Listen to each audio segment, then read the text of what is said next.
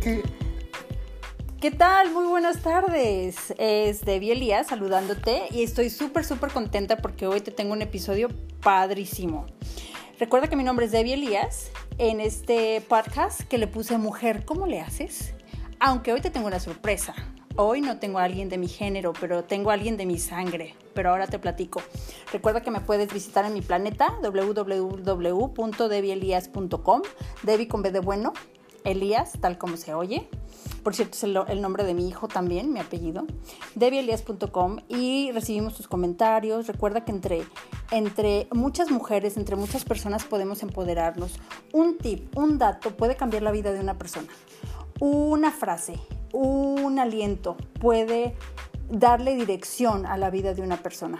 Así que estamos para recibir tus comentarios. Recuerda que soy una mujer común, ordinaria, creando una vida extraordinaria.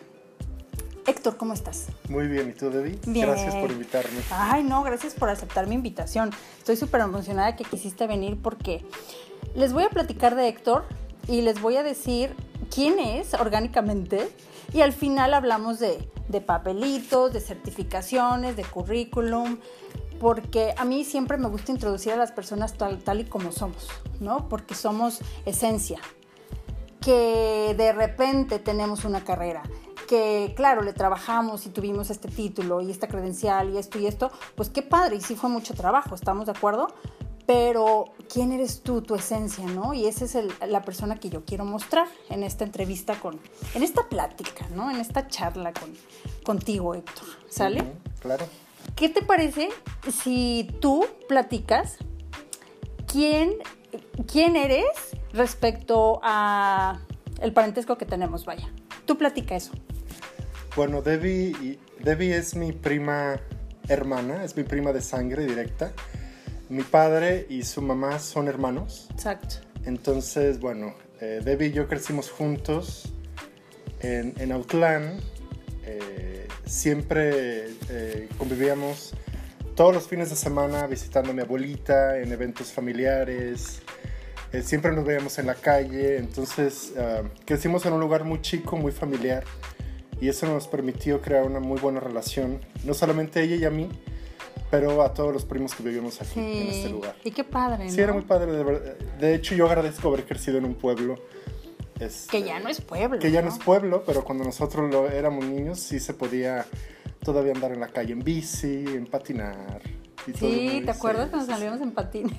Claro, y nos atravesábamos en la calle, quién sabe dónde caíamos y sin casco. sin casco y sin rodilleras Y y sin rodilleras. coderas. qué, tiempos, qué tiempos. Y fíjate, qué padre que lo mencionas porque eh, estamos grabando justo en Autlán, Jalisco, donde yo nací y crecí aquí. Tú no naciste aquí.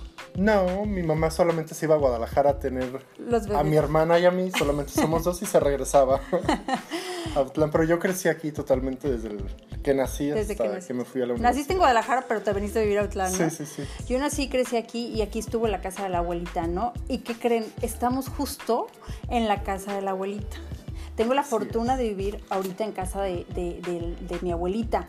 Ella ya no vive, el abuelito tampoco ya no vive, pero pues es que esta casa para mí me trae todos esos recuerdos, ¿no? Y recuerdo que cuando yo decidí venirme a- a- aquí a, a- a México a vivir con mi esposo y con mi hijo, pues yo estaba buscando casa, ¿no?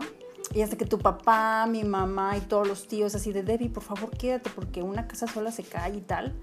Yo no entendía, yo no entendía. Y quizá mi testarudez, lo único que pensaba era, no, no, no, yo tengo una muy buena relación con toda la familia y quiero dejarla así, ¿no? Pero claro que podemos seguir así, ¿no? Pero no lo entendía, como que estaba muy testaruda. Pero en fin, estoy muy agradecida conmigo misma por haber cambiado de opinión, porque si esta casa me dio tanto, ¿no? un calor, calor humano, valores, comida riquísima, ¿estamos de acuerdo? Claro. ¿Cómo Consejos, olvidar? como olvidar los chilaquiles de todos los domingos, ¿no? Eh, consejos eh, muy, muy valorados, ¿no? De los abuelos y ejemplo, ejemplo de gente trabajadora tanto que me dio esta casa, tanto que me dieron mis abuelos, ahora yo les estoy regresando un poquito de aquel calor de hogar, ¿no? Entonces estoy dándole calor de hogar a esta casa y estoy pues muy contenta por ello. Aparte que mi hijo está feliz porque tú ya sabes, acá ya el corral llena de gallinas y todo, ¿no? ¿Qué recuerdos tienes tú de esta casa? Así que tú lo tengas en el corazón. Pues esta casa siempre que veníamos estaba llena. Sí. Llena de todos los primos, de los tíos. Entonces, el desayunar en, en esta mesa, que precisamente ya dijo Debbie que estamos sentados aquí, pues era de dos o de tres tiempos porque éramos tanta, tantos primos, tantos sí, es tíos. Cierto, no, no me acordaba de ese punto. Sí, al- y, y al final eh, no siempre íbamos al patio, al corral donde están las gallinas, pero sí ocasionalmente nos dábamos la vuelta por allá. Sí, y claro. al- A, a los árboles, a jugar con los pájaros que estaban ahí Sí, atrás. a cortar Sí, tamarindos. Cortar tamarindos, A echarle piedras a los puerquitos del otro lado. claro. porque los porquitos no eran de mi abuelita, sí. Y me acuerdo también que en esa mesa era abundante, así como el refrigerador era abundante en esta casa. Y tuvimos una abuelita, ahora sí que tal cual de la, de la cultura mexicana, ¿no? Así de, 100%. ay, sí, Héctorín, ya terminaste. Ay, mira, no probaste el requesón. Ay, mira, no probaste esta, esta panelita.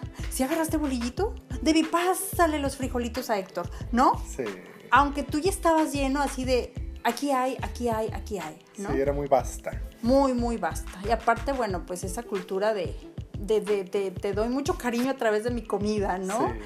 Y no, vaya, también nos abrazaba mucho mi abuelita y unos consejos hermosos que nos daba y nos recibía con sus brazos abiertos. Pero yo sí me quedó muy claro que pues la comida era una manera de, de celebración, ¿no? Y de unir a la Y de familia unir a la también. familia, exactamente. Y es que el sazón de esta familia, por Dios, qué rico, qué Sí. rico. Que ahora los tienen las tías. Sí, los tienen las tías. Y yo creo que yo también me quiero mira. adornar. yo sé que tú cocinas también. Mm, Pues no, son, son comidas muy sencillas. Trato de, de comer en casa para, pues sí, para ahorrar tiempo, para Sí, ahorrar dinero, exacto, para claro. tratar de hacerlo más saludable. Entonces Sí. yo hago cosas muy sencillas, nada, nada de lo que aquí se hace. Esas son ligas mayores. Una persona práctica del 2019. Sí, sí, sí, claro. Sí, sí, que ahorita hablamos de eso. Pero, eh, ah, algo que te quería comentar ahorita que estábamos hablando del sazón de las tías y tal. Y que como yo sé que este programa lo van a escuchar nuestros primos, ¿verdad? Por ahí este, este mensaje va para Gladys, Gladys Guacuja, hasta Oklahoma, Oklahoma. Oklahoma vive ella, mamá de Javi, esposa de Nate. ¡Mua! Un beso. Oye, hace poco hice una, una sopa de, de mariscos, eh, de pulpo y de camarón. Y recuerdo que mi tía Alma estaba aquí en, en casa y yo así de, ay, ay, ¿cuánto? Me dijo que le pusiera mejorana, nunca le he puesto mejorana al, al caldo de pescado y camarón. Y le pregunté, ¿a cuánto? ¿Cuánto le pongo, no? Y entonces me, me hace así, así con sus tres deditos, me hace así, así, mira Debbie, voltea, porque aparte le estaba dando la espalda porque estaba yo fregando, ¿no? Y me dice, a mí, así Debbie, así, así. Y yo, ¿cuánto es eso? Porque todavía ni empiezo con la sopa, ¿no? Y me acuerdo que Gladys decía, es que mi mamá me dice, ponle poquito de esto, una pizca de esto, una pizca de aquello. ¿Qué es pizca? ¿Qué es ¿Cuánto eso? es eso? Claro. Entonces, ¿qué crees? Me di la tarea de que fui rapidísimo por un contenedor. Dejé que mi tía dejara caer la, Mejorana. mejorana, gracias, en el platito. Y luego la agarré con mucho cuidado. Y agarré mis, mis cucharitas medidoras. ¿Y qué crees? Me diste. Tengo el resultado. Gladys, esa pizca, esos tres dedos de, de sal o de mejorana o del pimiento o lo que sea, es una cucharadita de las pequeñas. Y te voy a mandar la fotito. Tú tranquila, que te la hago llegar. Pero qué chistoso, así somos, ¿no? Sí. Damos una receta. Ay, le pones tal, tal, tal. Pero ¿qué tanto? Sí, sí, sí. Bueno, pero aparte antes las, las tías, las abuelas, pues realmente no, no tenían... ah, en este caso, para medir Es cuánto, verdad. ¿no? Entonces lo hacían ahora sí, como decimos en México, al tanteo y, y para... Ellas le daban su propio sazón. Es verdad, es verdad. Y ahora que lo estás mencionando, yo creo que de ahí viene el sazón, ¿no? Sí. De que qué tanto, tres dedos, cuatro dedos, ¿no? Lo que agarre mi mano. Ahora que si la mano era pequeñita, como mi abuelita Evangelina, pues bien chiquita, ¿no? Pero O sí. sea, la del tío Miguel, pues bueno. Pues se va- imagínate, ¿no? Era una cucharada sopera de esas para la sal. Ay, sí. Oye, pues qué padre, qué buenos recuerdos. Ahorita tú mencionaste que, bueno, cocinas, ¿no? Yo también cocino, aunque tengo, pues de repente ayuda, ¿no? Con doña Eli. Pero a mí me, me gusta mucho cocinar, es como una terapia, pues, para mí. Pero comentabas de, pues, por ahorrar tiempo, por ahorrar, por economía, ¿no? De tiempo, de dinero y tal. Y esto lo entiendo porque yo sé que hoy por hoy estás trabajando en tu casa, Así es. Vaya, trabajas desde casa, Así ¿no? es. Y yo he tenido trabajos, bueno, normal, ¿no? De oficina, he trabajado viajando en exhibiciones de joyas a través de Costco, vendiendo cazuelas en oficina, bueno, he hecho de todo, ¿no? He, he- he vendido hasta pan, ¿no? Y, y, eh, aunque ahorita estoy en la industria de la educación, cuando yo entré a la, a la industria de la educación, comencé a, a visitar a mis alumnos en su casa, ¿no? Entonces era yo como tutora a domicilio, ¿no? Facilitadora del idioma español en Los Ángeles a domicilio, ¿no? Pero entonces esto me dio la idea de generar un negocio y empecé a trabajar de casa, home-based business, ¿no?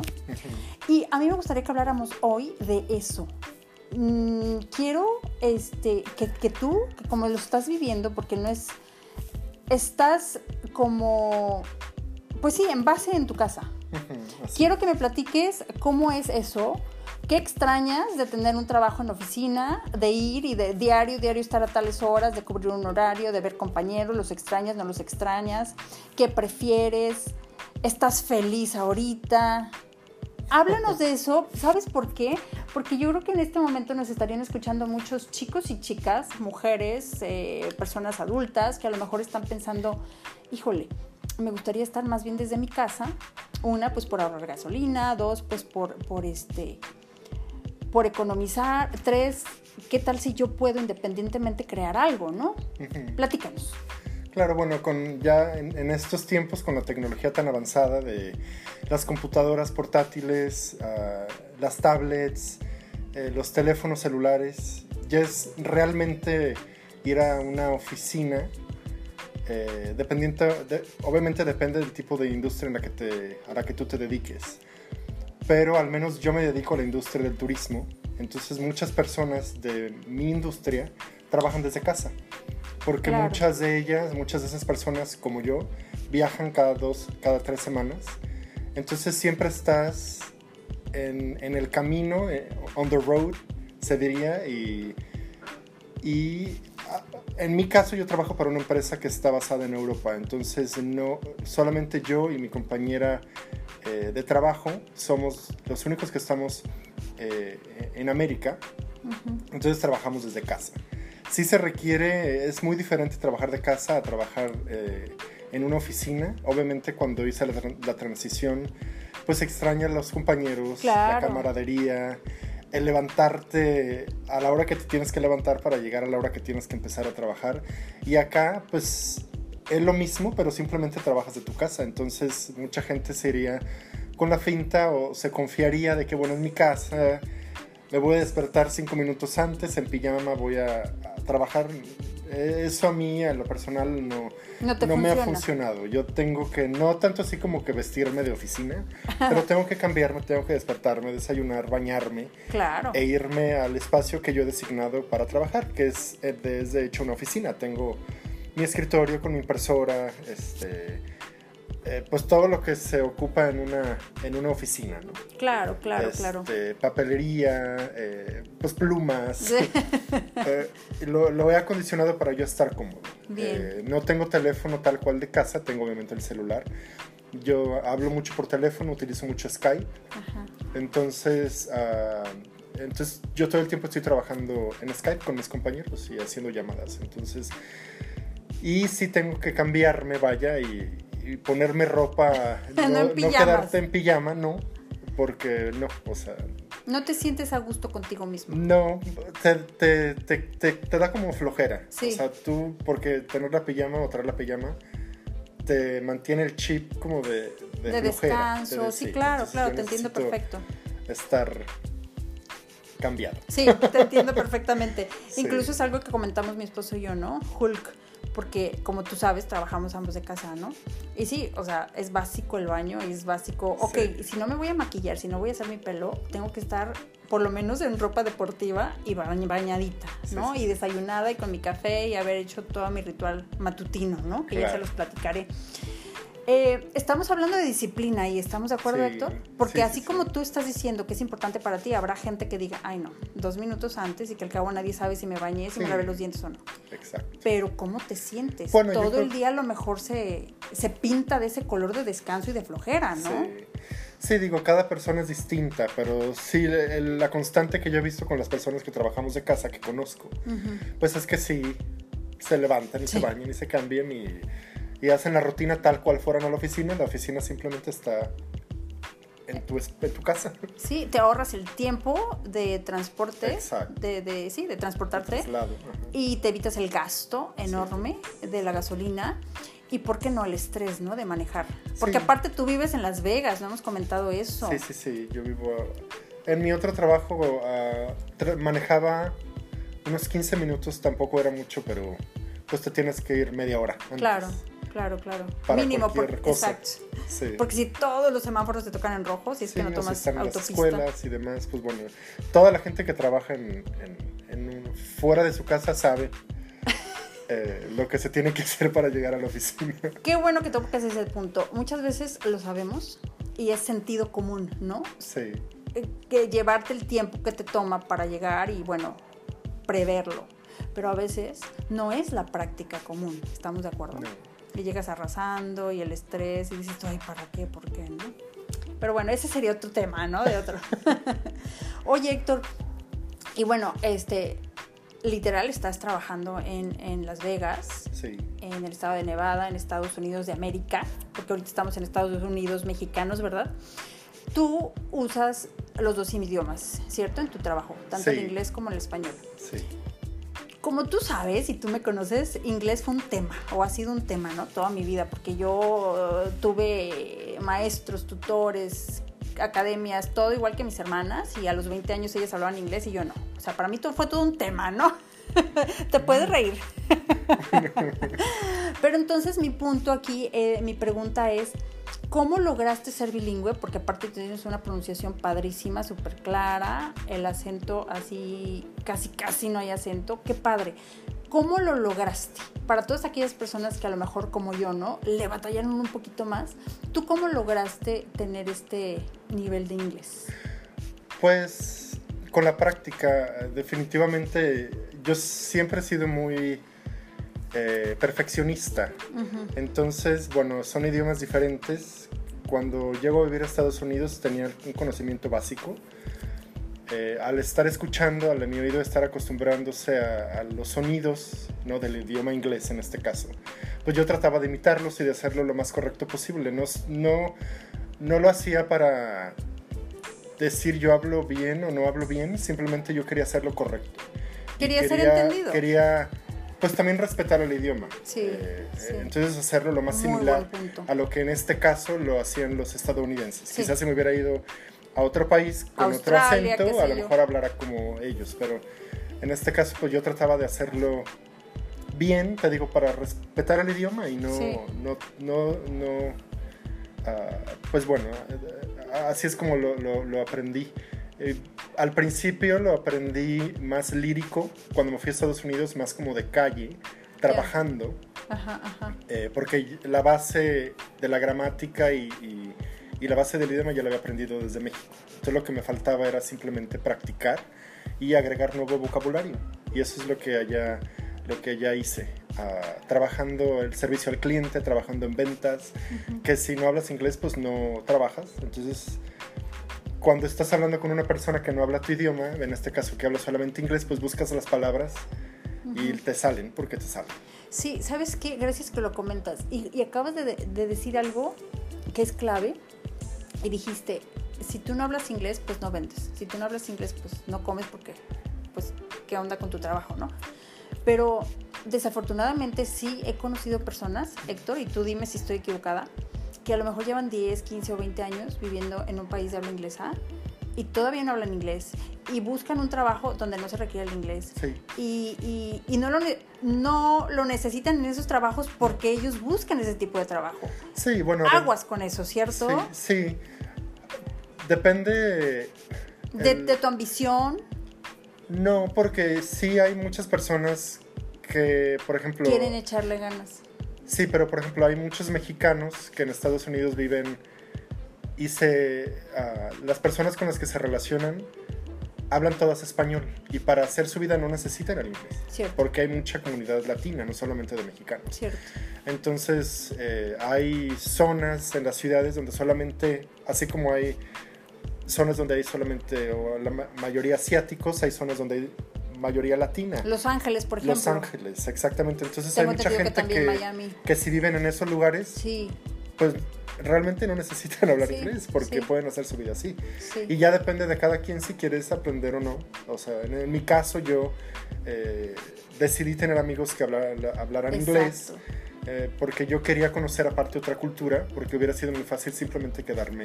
Cómodo con un Sí, idioma que tú sí, conoces. Pero ¿no? bueno, yo quería aprender el idioma y aprender más cosas y por eso lo hice. Oye, ¿y qué vino primero? ¿Tu decisión de querer irte por una maestría? Porque tú hiciste una maestría ahí en Las Vegas, ¿cierto? Sí. ¿Tu, tu ah, aspiración por esta maestría te hizo aplicarte más en el inglés? ¿O fue primero así dijiste, no, primero es el inglés y lo, lo domino No, yo, y hice la, entonces... yo hice la maestría para aprender más inglés. Ay, súper padre. Bueno, no para aprender, por las dos cosas, porque la maestría sirve Sí. y porque aparte era una- un reto para mí el ir a la escuela donde pues nadie iba a hablar Ay, ya español. sé, ya Entonces, sé. hacer esos trabajos, esas tareas de hojas y hojas y leer muchos libros en inglés Y escribir, y escribir en las inglés. tareas en Los inglés. ensayos. Sí, era muy, muy difícil. papers. Los papers, exacto. Entonces era una época que me acuerdo mi hermana le decía, vamos al cine, vamos a comer, vamos a... Pues fueron dos años y medio que yo le decía no. Porque yo duraba, obviamente, yo creo que más del doble que, un- que mis compañeros estadounidenses cuyo idioma principal era el inglés y el mío Claro. no lo era. Entonces, aparte de que era mi segundo idioma, que era más difícil para mí todavía, yo soy muy perfeccionista. Entonces yo no hacía un trabajo por hacerlo.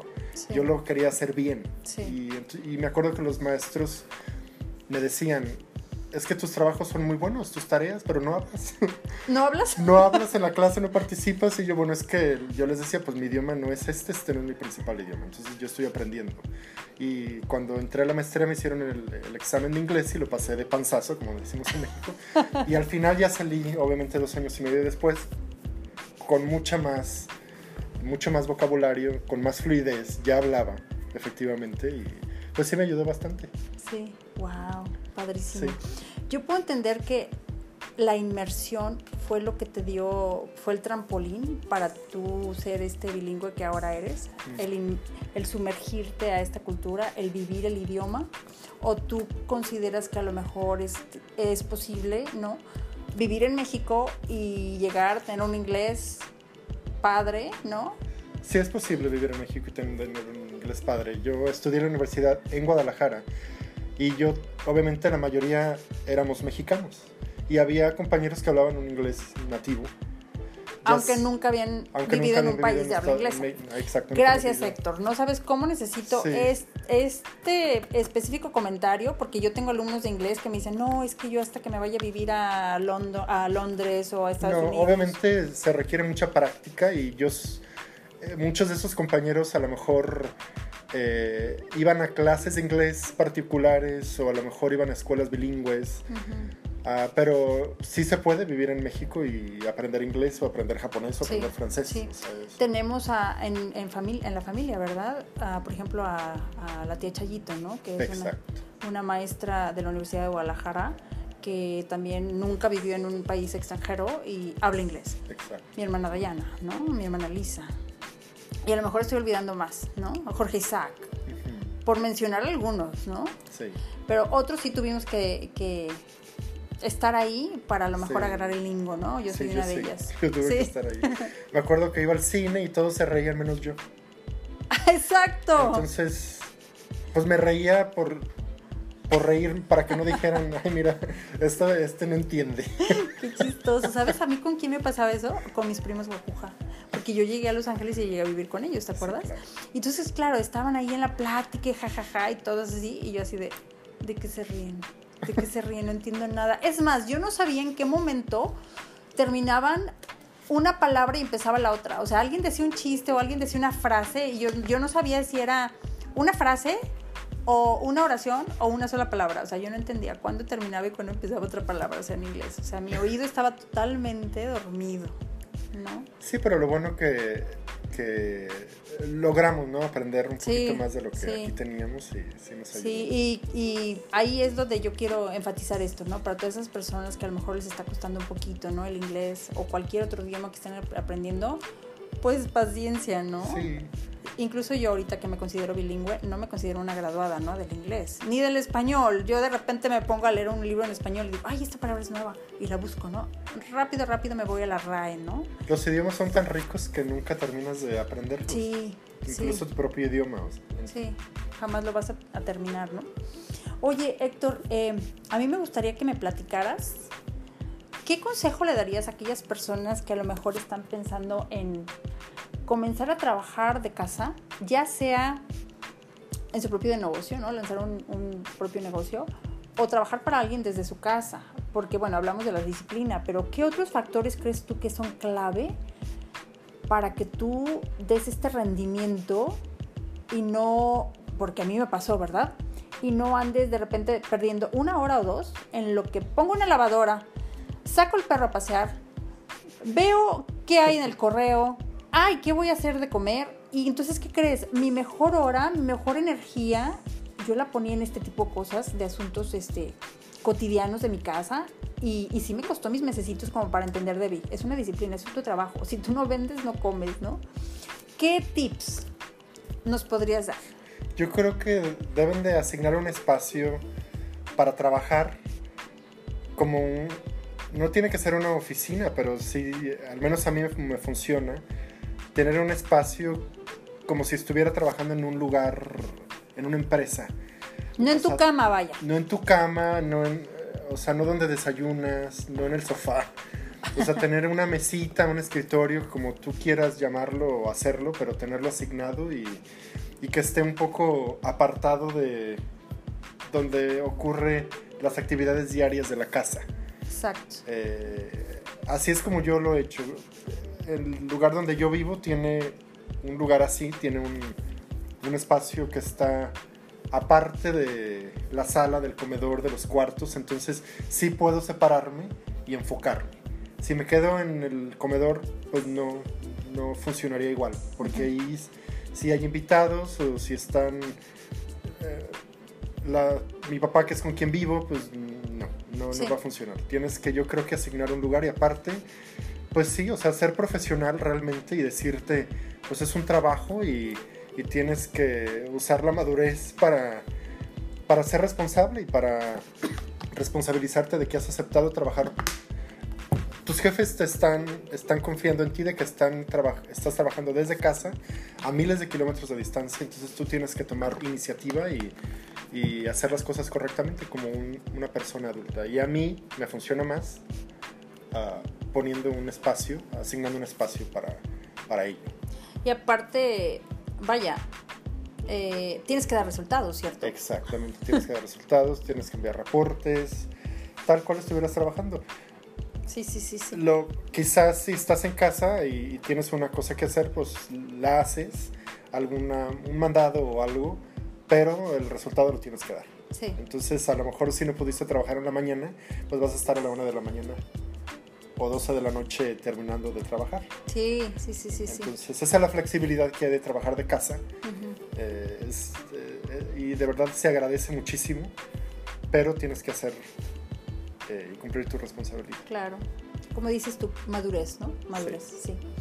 El lugar, ser profesional y dar resultados. El lugar, sobre todo, yo creo que te da la atmósfera, el ambiente y te pone en el humor Te que tienes en que el estar. modo. En el modo, exacto, Sí. en el mood. mood. Oye, Héctor, eh, platicábamos ayer, ¿no? Que me visitaste sobre en, en sí lo que haces tu compañía, ¿no? Y se me hizo súper interesante porque, pues, es un concepto que no escucho tan, tan, tan cotidianamente por- porque pues no son servicios que, que busco cada rato, ¿no? Entonces la gente que nos está escuchando yo creo que está pensando, ay, a mí me gustaría trabajar este de casa, ¿no? Ese sería otro tema, ¿verdad? Para otro episodio. Pero nos quieres platicar un poquito, eh, no sé si quieres dar el nombre de la empresa o por lo menos darnos el detalle de lo que tu empresa eh, hace y el por qué se puede manejar desde tu casa. Ah, la compañía para la que yo trabajo es, como dije, es, eh, es de España. Y es una compañía, es una plataforma de reservaciones. Ah, como cuando tú vas como cliente, me quiero ir de viaje, entonces tú vas, buscas tu hotel en una página de internet. Y la página de internet a la que tú vas te muestra los resultados de los, los hoteles disponibles, vaya, por ejemplo. Entonces, para que el hotel que tú estás viendo en tu pantalla esté en esa pantalla, alguien lo tiene que ir a contratar.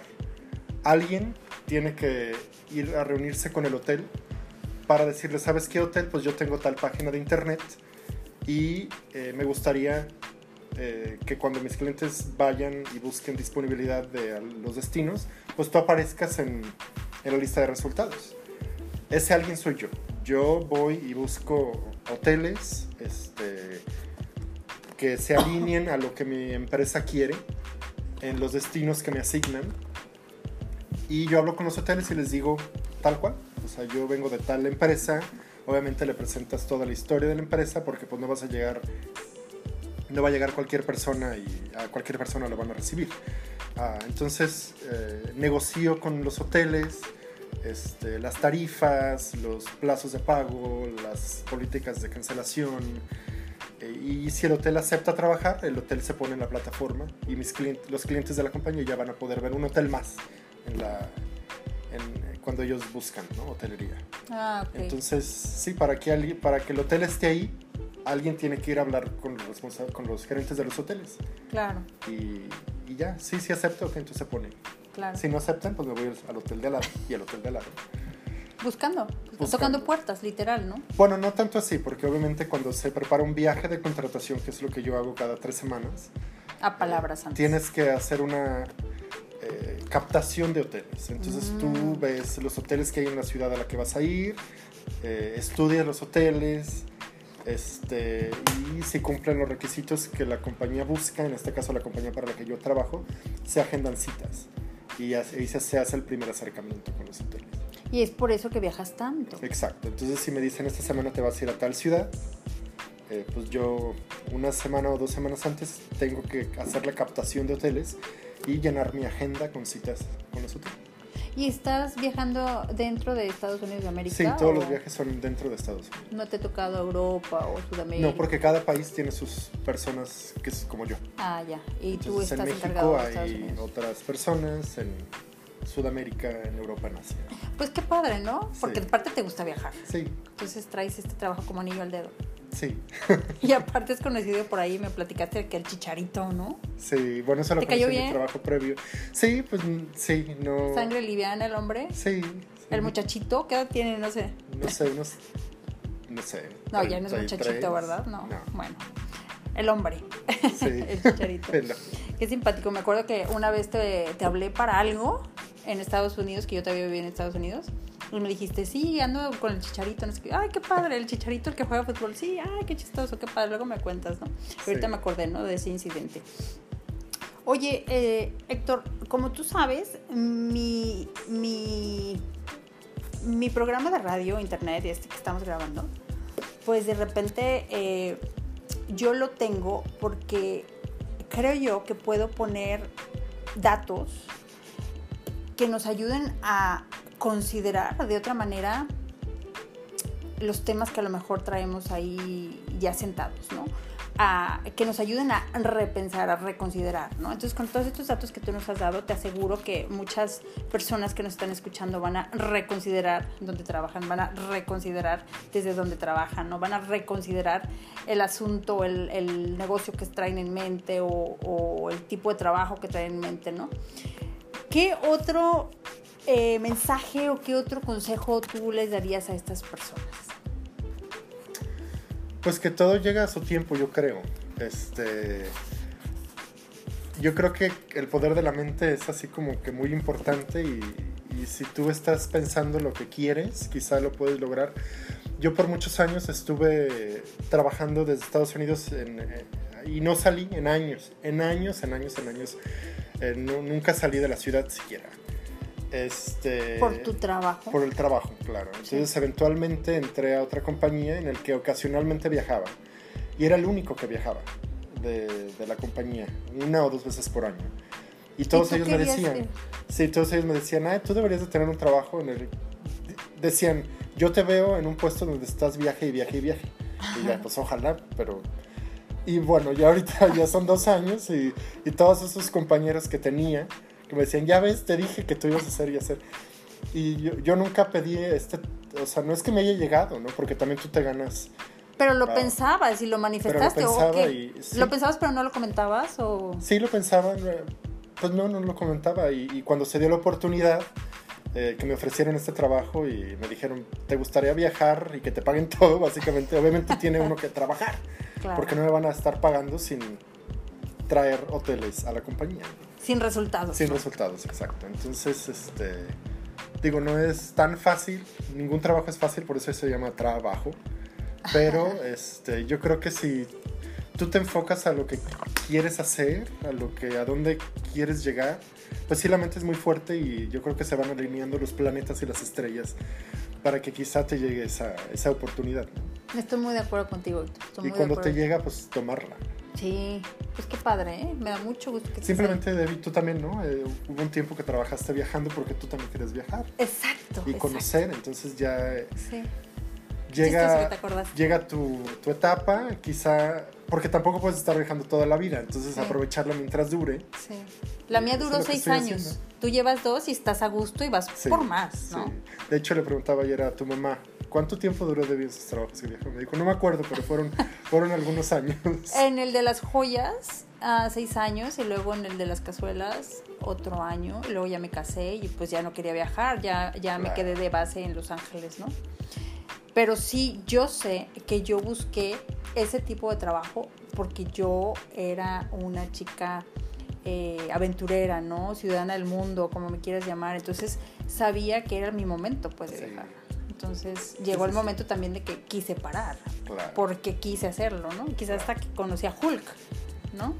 A mi esposo, pues, pero todo pasa por algo. Claro. Se alinearon los planetas y las estrellas, acabas de decir.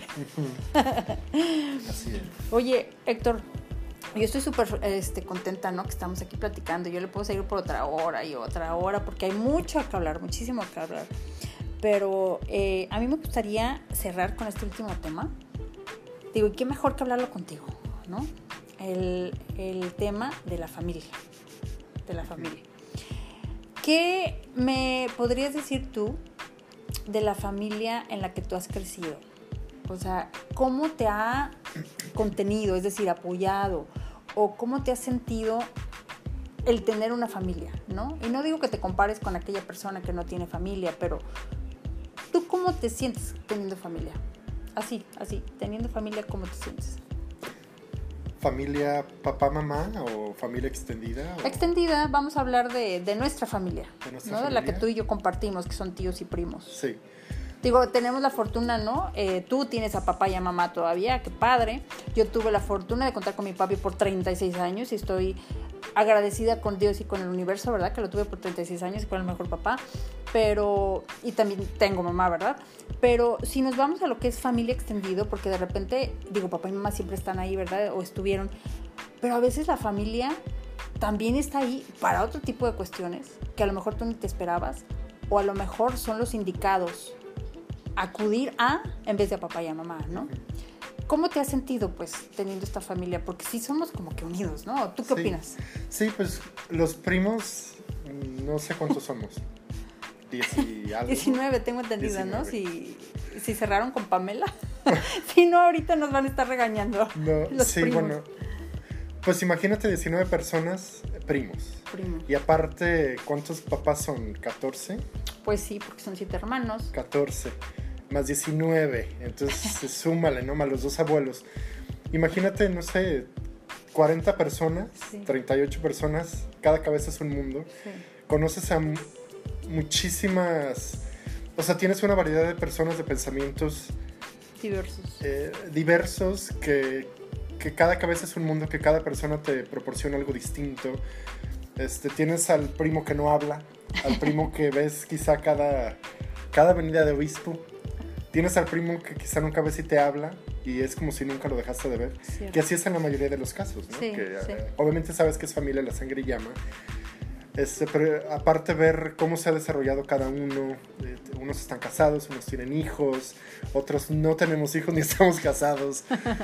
Eh, yo creo que es muy bonito contar con la familia porque como tú dices, este, sientes ese apoyo, ese aliciente y aunque yo, por ejemplo, que me fui de Outland, si yo le hablo a mis primos que viven aquí, que crecimos aquí, pues es como que si nunca nos dejamos de ver. Sí. Entonces se, se siente bonito tener esa conexión. Estás con hablando todos. de mí. O sea, yo soy una de ellas. Sí, tú eres una de ellas, claro. Tus hermanas, Sí. los primos. Sí, así yo te siento, sí, sí. Y es algo que pues es, es una fortuna, ¿no? Es un Sí. privilegio. Porque lo que decía antes, no todos, ¿no? Tienen la fortuna de, de tener una Sí. familia extendida y que te apoyen también. ¿no? Exactamente. Yo, por ejemplo, observo la familia de, de mi esposo. Cuando yo lo conocí, ellos se reunían solamente el día de la, de la mamá, el día del papá, el día de gracias y en Navidad. O sea, cuatro veces al año se veían. Y pues son familia directa, ¿no? O sea, la señora, el señor y los tres hermanos, cuatro hermanos. Entonces, pues totalmente diferente a, a cómo crecí yo. O sea, Sí. nosotros cada domingo estábamos aquí en los chilaquiles, ¿no? Sí. Que aparte deliciosos. Sí. Hoy hice chilaquiles, por cierto, pero no nada que ver con los que hacía mi abuelita. Pero bueno, eh, pues un placer, un placer Igualmente, gracias. haberte tenido y espero que no sea la única. No. Espero que esta, esta sea una primera vez, porque como yo siempre he platicado en este radio internet que tengo, si yo tengo este tipo de programa, Héctor, la primera que lo necesita soy yo. A mí me gusta tener este tipo de conexiones. ¿No te ha pasado que muchas veces conoces a alguien o platicas con la prima que sabes que tiene 40 años y la conoces de que naciste? Pero estás con ella y hablas con ella y te sientes como que un clic padrísimo y que dices, ay, ojalá esto dure un rato más, ojalá esto se repita casi cada semana o casi cada día, este tipo de conexión. No digo que, que con la prima, con esa nueva persona que acabas de conocer, pero ese tipo de conexión que dices, qué padre, ¿no? Sí. Que, que te da un muy buen sabor de boca o de un buen- muy buen sabor de corazón, ¿no? De Sí, alma. sí. Y yo soy la primera que lo necesito. Y entonces, si lo podemos compartir, pues ¿por qué no? Claro. Así que te agradezco mil, te agradezco mil que estés aquí. Gracias. Cuando me dijiste no, yo creo que era lo último que me esperaba. Este, eh, y, y sí, es una experiencia muy interesante, muy agradable. Saber que nuestra charla la va a poder escuchar no solamente nuestros primos, nuestros tíos, sino que quizá más personas, ¿no? Sí, sí, sí, sí. Y te digo, muchas veces un dato te empodera. Sí. Un, una- un comentario te puede dar una perspectiva totalmente diferente. Entonces, enhorabuena para aquellas personas que acaban de escuchar algo, a lo mejor de ti o de mí, que vino a darles dirección, ¿no? En una decisión, en su vida, etcétera, ¿no? Sí. Y si no, pues que hayan tenido un rato ameno, ¿no? Con nuestra Sí. charla, ¿por qué no? Así que bueno, este, quiero despedirme agradeciéndote y dici- diciéndote que te adoro, eres de mis primos favoritos, Gracias, igual que los igualmente. 18 restantes. y, que, y que esto se va a repetir, ¿va? Y ya Sí. veremos otros temas que vienen. Y bueno, eh, recuerda que esto fue Mujer, ¿cómo le haces? Pero hoy nos acompañó Héctor, mi primo guapísimo Héctor, que tiene unos ojos de color, que si se pone camisa verde, se le ven verdes, si se pone camisa azul, se le ven azul, ¿verdad? Tenía que decirlo, Héctor. Es, es el tema contigo. Bueno, Que aparte mide, ¿cuánto mides? Está altísimo. a 1,89 descalzo. Para los que no entienden de centímetros, 6,2 descalzo. Híjole, no, pues Porque muchos miden 6,2 con zapatos. Yo mido descalzo. Sin zapatos, sí. Sin zapatos. Pues él fue Héctor. ¿Sabes qué, Héctor? No platicamos de, de qué estudiaste y la maestría que hiciste en Las Vegas. Háblanos tantito de esto, por Bueno, favor. rápidamente, yo, yo estudié en Autlán, bueno, kinder, primaria, secundaria y prepa. Sí. Eh, estudié en la universidad en Guadalajara, cuatro años de licenciatura en comercio internacional. Y en, en Estados Unidos, en Las Vegas, estudié una maestría en administración de empresas. Que fue la que, no fue la más difícil, pero fue la que más me costó por el, Por, el, idioma. Sí, sí, sí. Pero sí, lo, lo hice. Excelente, pues ahí están las credenciales. Yo les dije que era un tipazo, no nomás por sus credenciales, así que ya lo escucharon y él es Héctor, mi primo Gracias. Héctorín le decimos. Bueno, pues recuerda que me puedes visitar en mi planeta, es www.debielias.com, deja tus comentarios y estamos aquí para empoderarnos, para relacionarnos, para sa- salir con nuevas ideas, para contenernos y no te olvides de eh, suscribirte. Recuerda, esto es Mujer, ¿cómo le haces? Y platícame, ¿qué más quieres escuchar? ¿Qué es el siguiente tema que te gustaría escuchar de nosotros? Te mando un abrazo regordete y un beso muy, muy, muy fuerte. Esto fue Debbie Elías. Hasta luego.